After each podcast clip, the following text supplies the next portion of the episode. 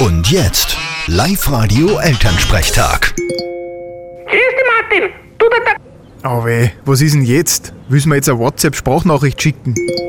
warte nur mal. Du, der Mai, Boah, ich glaub, das wird nix. aber ich probier's ihn. Hoffnungslos.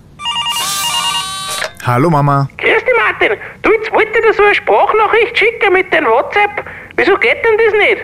Mama, du musst auf dem Mikrofonzeichen draufbleiben, solange du redst, sonst bricht's an. Ach so. Ja, da bin ich irgendwie angehört. Ich probier's gleich nur einmal. Na, lass das. Ich mag diese Sprachnachrichten nicht. Wenn's was willst, dann schreib mir oder ruf mich an. Sprachnachrichten nerven. Ja, wie es meinst, dann lass es bleiben. Ja, Äh, mir brauchst du auch keine schicken. Wenn du was brauchst, dann schick mir ein Fax. Okay, sei ruhig. Aber apropos, habt ihr beim Radio eigentlich nur Fax? Sicher, das steht gleich neben dem Brieftaubenkobi und der Buschtrommel.